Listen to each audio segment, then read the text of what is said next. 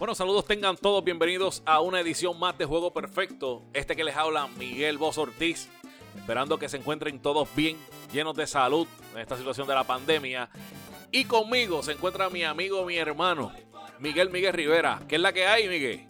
Dímelo, dímelo, Bozo, ¿qué está pasando? ¿Todo bien, mano? Eh, saludos a todas esas personas que nos escuchan. ¿Qué ha pasado contigo? Cuéntame un poco sobre ti, qué está pasando allá en Michigan, cómo están las cosas, eh, esta situación de la pandemia, ya abrieron todo eso por allá, ¿cómo está esa situación? Pues está todo abriendo poco a poco y ahora mismo muy similar a la situación de apertura en Puerto Rico, si te soy honesto. Qué bueno, Miguel. Bueno, hoy tenemos un programa sumamente interesante porque vamos a estar hablando de las pequeñas ligas, cómo se están preparando en este tiempo de pandemia, cómo va a ser su regreso. ¿Habrá béisbol en el 2020 o en el 2021? Eso en breve lo vamos a hablar con nuestros recursos, pero antes estrenamos nuevo segmento. ¿Y de qué se trata? Pues chequéate esta vuelta.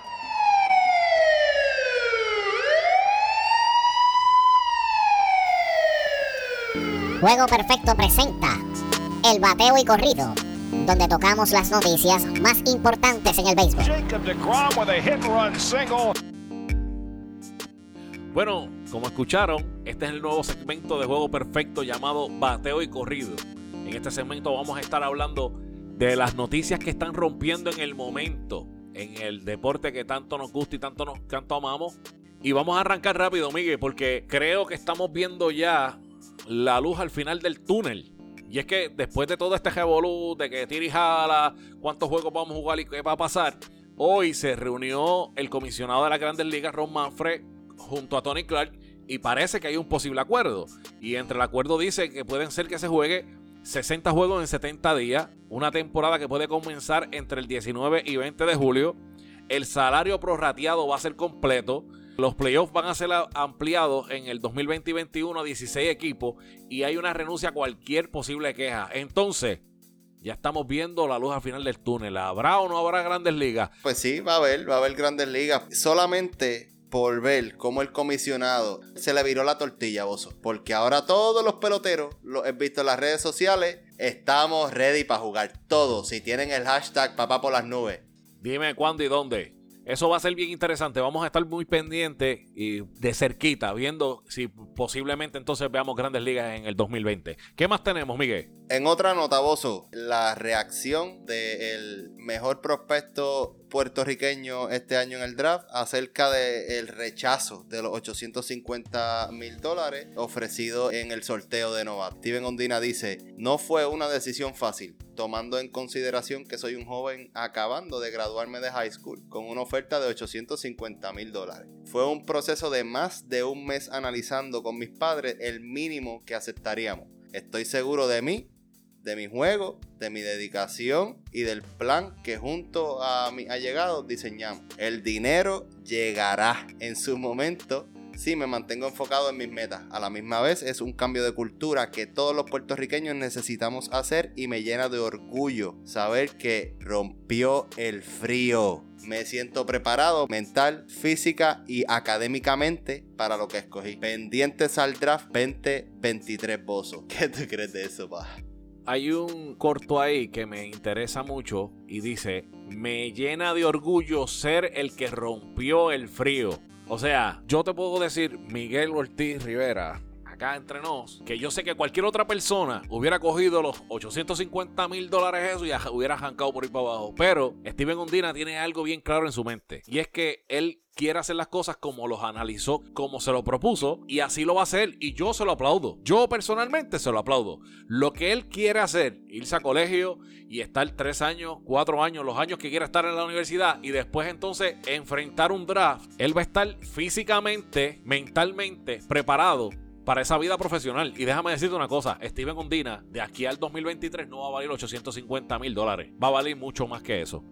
Él sabe el valor que tiene y aquí las personas tienen que entender que él hizo un plan y según él comunica, ese plan no era el que le ofrecieron dentro del draft y entonces pues se mantuvo. Aquí el estilo que él está tomando es el estilo que utiliza el atleta americano de Estados Unidos directamente, que es yo como atleta y estudiante puedo tener mucho más valor en un futuro si mantengo mi ética de trabajo y mi estudio al día. Ese tipo de cosas es el que nosotros, tú y yo aquí en este podcast hemos estado inculcándole a la gente. Eso es posible y es posible tener más opciones que draftear desde high school. Hay más opciones. Claro que sí, y le deseamos el mayor de los éxitos y que tenga mucha salud en esta nueva faceta que va a estar trabajando. Mira, quién sabe, si lo tengamos en algún momento aquí en Juego Perfecto, ¿por qué no? ¿Qué más tenemos por ahí, Miguel?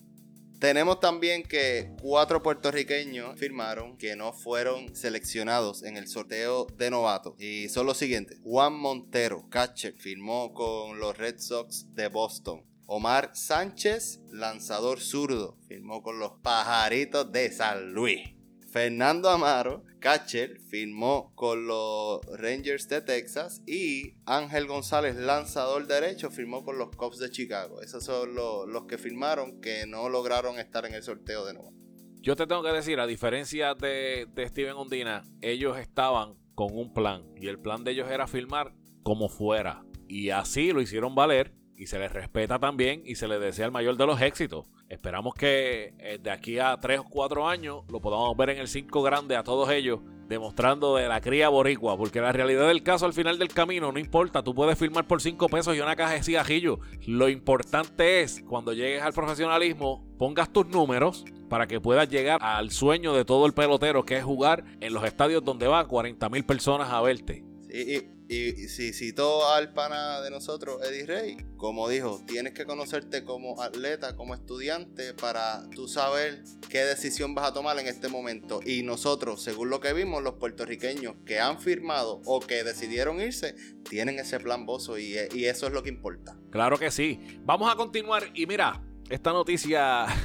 Esta noticia cuando yo la escuché me dio hasta escalofrío. Y es porque los Federico, como dice una por ahí, los cocorocos, están investigando los acuerdos ilegales entre los prospectos y los equipos de la MLB. Y es que un reportaje publicado por USA Today el pasado martes indica que los agentes federales de Estados Unidos estarían realizando una investigación en la República Dominicana por la supuesta explotación de prospectos que llegan a acuerdos verbales antes de la edad reglamentaria para firmar contratos. Los chequean antes de la edad reglamentaria que son 16 años, hacen un acuerdo para entonces después nadie los pueda coger. y ahora se me dio los Federicos, Miguel. Y ahora. Mira, eso yo eh, a mi entender lo veía venir, porque ya no es la primera vez que los federales se meten en negocios de las grandes ligas. Empezaron con los esteroides, ahora se metieron en el revolú de los Yankees, que eso es otro chinche más que hay que tocar.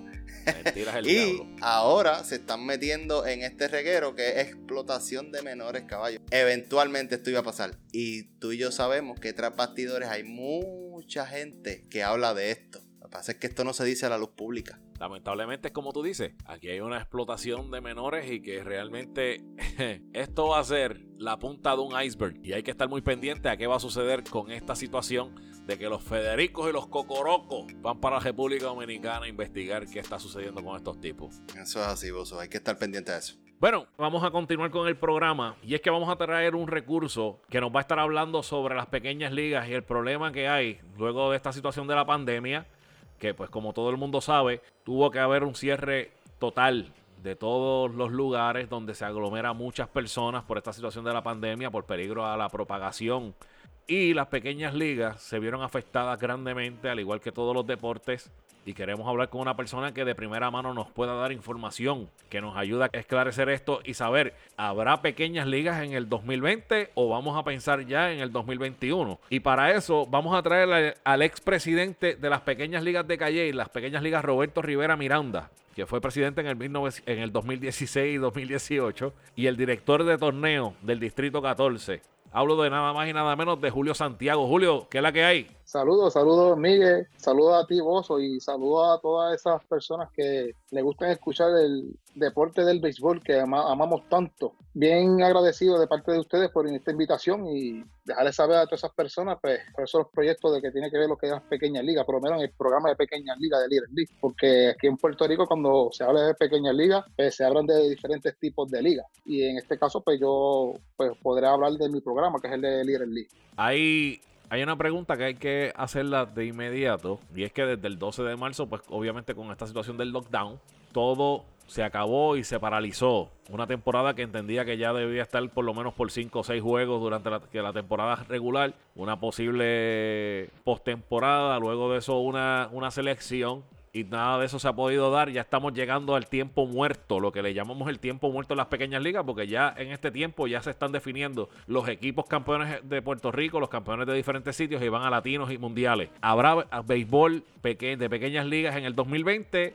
se va a continuar el torneo o ya estamos hablando de que hay que mirar para el 2021. Pues Mira, este, Bozo, Miguel, es algo bien, bien complicado porque ya el programa de nosotros de 2020, nosotros estábamos finalizando la temporada regular, porque nosotros em, empezamos la temporada en noviembre y la suma de juegos que tenemos que jugar para, para ser válido para ir a selección son 12 juegos. O sea que prácticamente nosotros, todos los equipos de, que representaban las pequeñas ligas en Calle y en el Distrito 14, ya habíamos terminado por completo. Nos íbamos a preparar para venir lo que era la selección. Y es algo bien fuerte porque ahora yo entiendo que con esta medida que dio la, gobernadora en estos pasados días, sé que solamente la carta circular lo que nos indica es que solamente podemos practicar, no hay una autorización de jugar. Pues esta fase que nos va a traer, que son solamente lo que podemos tener en el terreno de juego, son seis jugadores por, por distanciamiento social, es más complicado todavía porque los equipos se componen de 12 peloteros o más. Y en este caso, pues nosotros como liga tenemos que pensar, analizar si es practicar y seguir practicando y tener un pre-torneo. Y entonces eventualmente en enero comenzar el torneo 2021 o practicar para hacer una selección y jugar internamente en Puerto Rico porque sabemos que el Little League a nivel de, de los Estados Unidos pues suspendió todos los mundiales. Que tenemos que poner una balanza que salimos mejor si prepararnos para la temporada 2021 que para mí mi opinión es lo más recomendable que coger unos lazos de meses para terminar una temporada.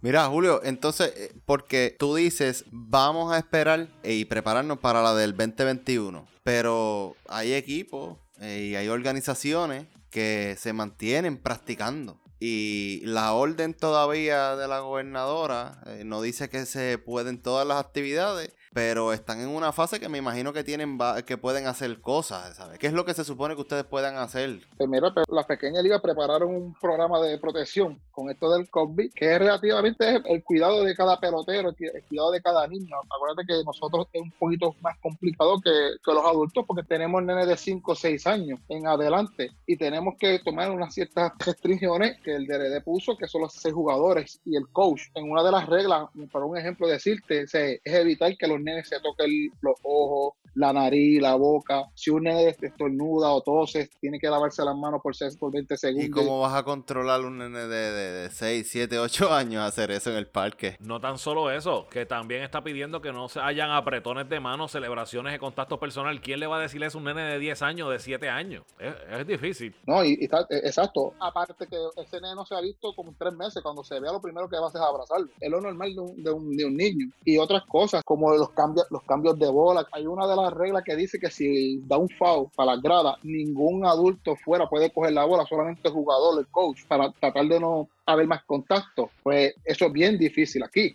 eso, esas cosas, esas medidas, pues son las que uno pues tiene que, como liga este, y como organización, sentarse para hablar, porque en esto lo primero que se tiene que establecer es pedirle permiso al papá si va a llevar a su hijo al parque. Es lo primero, sí, porque tienen que velar por la salud del nene, por la salud del nene, tienen que ver. Mira, aquí por ejemplo, eh, yo se supone que comenzara eh, como, como coach en la liga de donde yo vivo acá, Little League de Grand Rapids. Eh, esto es West Michigan, Little League y no decidieron jugar porque todos los papás, hace mes y medio, todos los papás dijeron, olvídate de esto, yo no quiero jugar el año que viene. Es una movida hasta cierto punto sabia porque uno conociendo a los niños se le va a hacer un poco difícil bregar con ellos a que entiendan la situación que estamos viviendo y que tienen que respetar ciertas restricciones que son necesarias para que las cosas puedan seguir funcionando. Oye, Julio, ¿y cómo se ven las otras ligas? Porque tú dices Little League, pero yo me imagino que como tú estás tan envuelto en esto del béisbol, llevas tantos años ya en Puerto Rico y, estás a nivel de Puerto Rico, debes tener personas que conoces en las otras ligas. ¿Las demás ligas están en la misma posición que están las pequeñas ligas? O... Miguel, todo. Pequeñas ligas, American Congress, la Boy Baseball, la Pony, inclusive la federación con las juveniles todos están a la espera de que la, el le dé el voto para ellos poder empezar a practicar. Oiga, esta es otra. Cada nene tiene que llevar su guante, su bate, su casco, su guantilla, su agua, su este, sanitizer, todo eso cada niño lo tiene que llevar aparte. Hoy en día hay peloteros que nosotros le proveemos los cascos, le proveemos los bates porque sus papás económicamente no pueden. ¿Cómo vamos a trabajar con eso? Todos esos puntos nosotros tenemos que sentarnos para, dialogar porque no es justo que practiquemos a tres peloteros y a dos no, porque esos dos no tienen los instrumentos.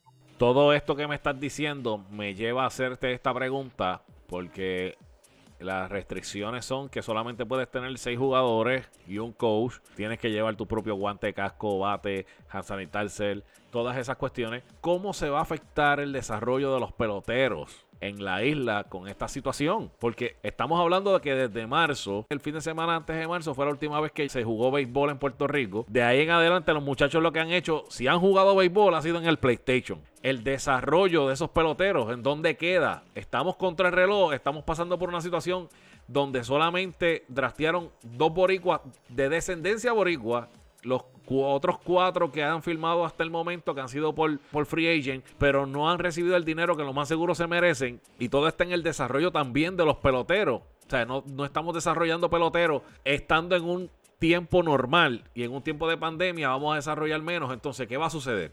¿Cómo, vamos cómo nos va a afectar esto? Yo entiendo que nos afecta un montón en la parte de desarrollar, pero creo que nos afecta más a esos peloteros que van de 14 a 18 años, que necesitan el béisbol para poder cumplir sus su sueños, su futuro. Porque el, pelotero de 5, 6, 7, 9, 10 años todavía le queda béisbol, todavía puede seguir desarrollándose y practicando. Pero ese pelotero que va para cuarto año ahora mismo y todavía no han dicho cuándo es que va a empezar el béisbol aquí en Puerto Rico, pues entonces está bien difícil porque si no trabaja personalmente, pues entonces se puede atrasar. Pero eh, vamos a ir un poquito más abajo porque a mí me gustaría tocar en realidad lo que es el desarrollo un poco más en el niño más pequeño. Yo estuve leyendo parte de lo que tú escribiste, que yo creo que es un programa excelente, lo que ustedes quieren implementar en el distrito de ustedes. Cuéntame un poquito más de cómo tú vas a trabajar esos niños pequeños, los que empiezan, porque para mí esa es la mejor base, es allá abajo. Si tú la tienes bien allí, lo demás es poco a poco, con el tiempo. Yo hice un plan de trabajo que se lo envié el señor Antonio González, es administrador del distrito 14, es parte del BOAL, de los que es Williamsport. Él es intérprete también en el Caribe en Williamsport. El plan es trabajar de 4 a 8 años. Esa es la primera fase, que esa es la fase de aprendizaje. El nene está conociendo el béisbol, el nene poco a poco va desarrollando esas habilidades de coger la bola, de hacer swing, de batear, conocer las bases, correr y todo eso. Esa es la fase 1 el DLD hace un año atrás, creo, es poner una regla que decía que el nene de 7 años no podía lanzar. Significa que el, que el adulto era el que le iba a lanzar a ese niño nosotros este año, en el 2020, para que ustedes sepan, Miguel y vos, nosotros lo aplicamos en la categoría 7 y 8, que el coach era el que lanzara. ¿Por qué? Porque nosotros entendíamos que para nosotros era más productivo que ese nene se desarrolle haciendo swing que estar esperando un picheo, porque a veces es lamentable que cuando tú vas a ver un equipo de 7 y 8, el nene no te distrae que el dirigente le dice no haga swing. el, dirigente le aguanta el bate al nene. ¿Por qué? Porque coja la base por bola. Tú ves los juegos 28 a 15 por un solo hit. Y tú como padre, digo yo, tú llevar a tu hijo dos horas bajo el sol para que coja dos turnos de base por bola. De verdad que no es algo que, que tú digas, ya, esto le va a ayudar en el crecimiento. Nosotros lo que hicimos es que pusimos al coach a lanzar y que el nene consumiera sus turnos. Tres lanzamientos, porque es 7 y 8, para que, aprenda, para que el nene vaya también aprendiendo que son tres lanzamientos. Y a la larga, en dos horas, cada nene, Miguel, cada nene cogía cinco turnos. Y así no desarrollas a nadie tampoco. Así tú no vas a desarrollar a nadie que se pare a batear ahí a esperar cuatro picheos. ¿A quién tú desarrollas así? Sí, en Estados Unidos, eh, la última vez que yo estuve envuelto en un equipo de travel team de 9 y 10, eh, eran torneos donde tenían la maquinita esta que parece una catapulta. Eso era lo que pichaba. No era los nenes eh, en ningún momento. era, y era 9 y 10. No estoy hablando de 7 y 8, que estoy un nivel más arriba. Pero, pero quiero tocar algo ahí rápido que de lo que está diciendo eh, Miguel. Un travel team de 9 y 10 a los Perfect Game. Lo que pasa es que en Perfect Game, eso tú lo ves luego de los 14 años. Cuando se juega Travel Team en ligas pequeñas aquí en Estados Unidos es como decir, montamos una selección en calle y nos vamos alrededor de Puerto Rico a jugar. Aquí en Estados Unidos, los Travel Team en esas categorías lo que hacen es que juegan torneos de weekend. Ellos se van tres días, guiaron dos horas a suponer, de Atlanta se fueron para Macon, Georgia, por poner un ejemplo, que son dos ciudades de Georgia, y allá en Macon jugaron todo el weekend hasta donde llegaron en el torneo. A veces son eliminación sencilla, a veces doble, dependiendo lo grande que sea. Julio, yo te voy a tirar aquí una curva, y mala mía. Las pequeñas ligas, el problema principal que tiene ahora mismo en Puerto Rico es que no le pagan a los coaches y a las personas que bregan con los muchachos. Y lamentablemente en la isla, la persona que conoce de béisbol y que está capacitado, como tú bien mencionaste, es ese tipo que cobra. ¿Cómo las pequeñas ligas eh, pueden competir en contra de esto? Porque ese es el problema principal, el dinero. Mire, lo que pasa en las, pe- pequeñas ligas es un problema de voluntario. ¿Qué pasa? Que hoy en día a las pequeñas ligas llegan los equipos. Antes nosotros íbamos a un parque y ahí sacaban los equipos. Hoy en día no es así. Hoy en día lo único que nosotros tenemos de nosotros es la escuelita. Lo demás llega a la liga. O sea, los equipos los forman los papás o el coach que quiera y llega. Si el papá del coach cobra, eso depende del equipo, eso no es la liga. O nosotros no, no decimos ah, que tú no puedes estar cobrando porque estás en pequeña liga. No, no, nosotros no, eso no tiene nada que ver. Nosotros sí, si nosotros creamos un equipo, la persona que lo dirija no puede cobrar porque lo creó las pequeñas ligas. Pero si ese equipo llega, pongo un ejemplo, si, si tú haces un equipo, tú formaste un equipo de 11 y 12 y llegaste a las pequeñas ligas porque quieres jugar el programa de pequeñas ligas y a ti los papás te pagan X o Y dinero, eso es problema de, de los papás y tuyo, no es, no es mío. Eso sí, si tú quieres ser el dirigente de la selección, tú no puedes cobrar. Yo te voy a hacer una pregunta, yo te voy a hacer una pregunta que me vino a la mente ahora que estabas hablando de, de desarrollar equipos. Y es que cuando yo era coach del equipo de los taínos y llegué a coachar en contra de Miguel, que era jugador, así de viejo soy. Tú, cuando se acababa la temporada, reclamabas ocho jugadores y los demás jugadores iban a un, sol- un sorteo. Entonces, por ejemplo, los taínos de Eliasib Rivera, que les envío un abrazo, nosotros teníamos ocho. Y esos, de, esos restantes jugadores a veces eran de edad menor o de edad mayor. ¿Y qué pasaba con ellos? Que había más balance a la hora de los, que los equipos se formaran. Y se hacían más equipos porque, por ejemplo, este papá sabía de béisbol, llevó al muchacho. Y no quería que el muchachito lo dejaran fuera del equipo, pero habían como cinco más que también iban a quedarse fuera. Y él, como sabía, dijo: Pues, ¿sabes qué? Yo voy a hacer un equipo. Y ese tipo hacía un equipo más. Y ese, ese, ese, ese tipo cogía tres jugadores más y hacía otro equipo. Y al final del camino tú venías y tenías 30 equipos en la liga. Y ahí estabas desarrollando jugadores por todos lados, de todas maneras.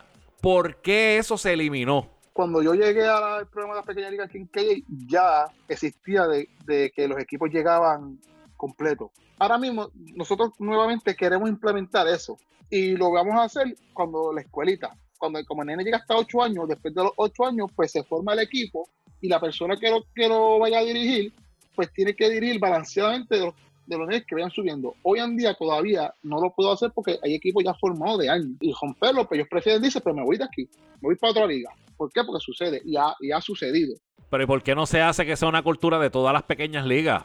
Porque tú estás entonces fomentando a que se desarrollen más equipos y al tener más equipos vas a desarrollar más jugadores y al desarrollar más jugadores al final del camino vas a tener más jugadores en las juveniles con, con, con- oportunidades de un colegio, con oportunidades de firmar profesional o de ir a, jugar cualquier equipo doble A. No, sí, no, y entiendo tu punto, y, y- yo entiendo que eso es lo, lo que se debe de hacer, pero lo que pasa es que cada liga es autónoma, cada liga tiene sus propias reglas internas.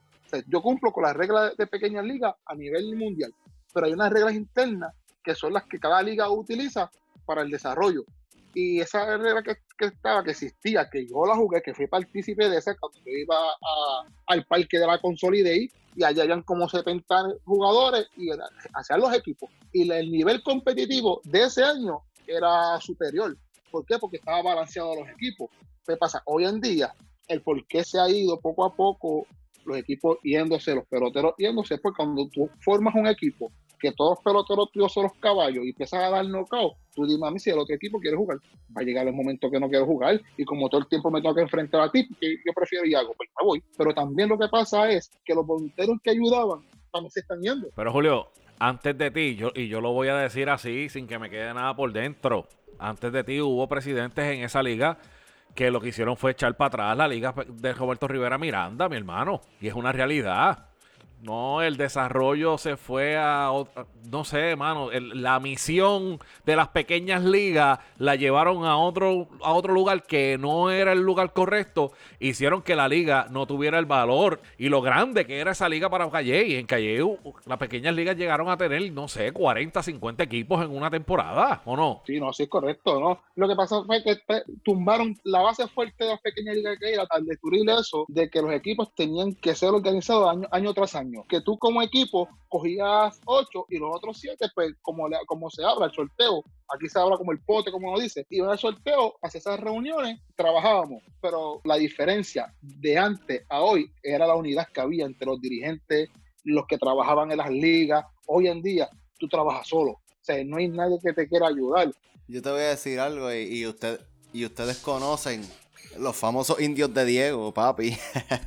Eh, eh, saludos, pa. Eh, yo, esas reuniones de la liga, de pequeñas ligas, eso era un evento los martes por la noche, ¿sabes? Y yo me acuerdo cuando yo iba ahí, la asamblea arriba de la Plaza del Mercado estaba explotado de gente. y eran todos voluntarios, coaches y dirigentes de las pequeñas ligas que iban a reunirse con, con la directiva allí. Pues, ¿qué pasa?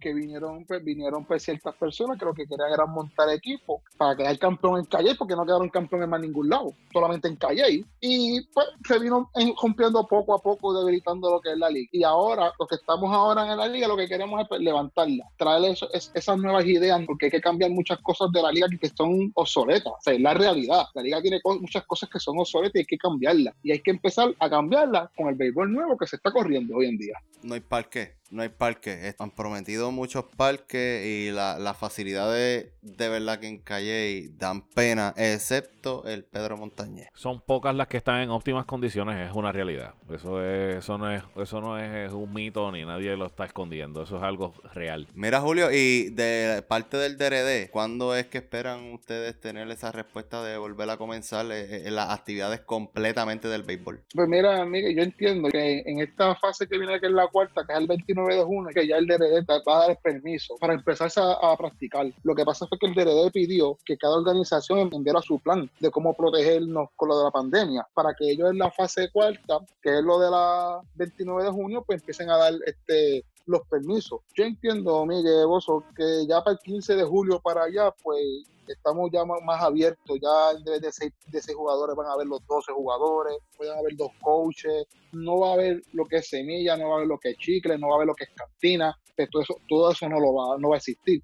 Va a ser muy interesante ver cómo va a ser el cambio eh, cuando empiecen estos torneos y que se puedan dar. Vamos a estar al pendiente sobre ello. Para finalizar, Julio, unas últimas palabras. Bueno, este, Miguel Bozo, primero que nada les voy a dar gracias a ustedes por esta invitación a su programa. Este, también le exhorto a estas personas que están oyendo esto que le den compartir, que le den follow para que esto se siga regando y al fin todo el mundo tengamos conocimiento y aprendamos un poco más de este deporte que amamos que es el béisbol. Pero antes que nada, antes de terminar, quiero decir que sí, yo pertenezco a las pequeñas ligas de Calle, a la Roberto Rivera Miranda, también trabajo con el programa de Lirelli Puerto Rico al cual este, represento y estoy orgulloso y creo en ese programa. Pero antes que eso, yo trabajo para el béisbol en Calle. Yo trabajo para levantar, desarrollar ese deporte aquí en Calle. Julio, gracias por haber estado con nosotros, de verdad. Eh, como siempre agradecido porque tú brindas un servicio brutal al pueblo de Calle. Y recordándole a las personas que nos escuchan que estamos en las redes, hermano. Eh, Instagram nos consigues como Juego Perfecto underscore y en Facebook como Juego Perfecto y busca ese logo, la caricatura donde aparecemos vos y este servidor y así te mantienes al tanto de lo que está pasando en la Grandes Ligas y de lo nuevo que traemos semana tras semana en este podcast. Bueno familia, no hay tiempo para más. Se acabó el juego. Hasta una próxima edición de Juego Perfecto.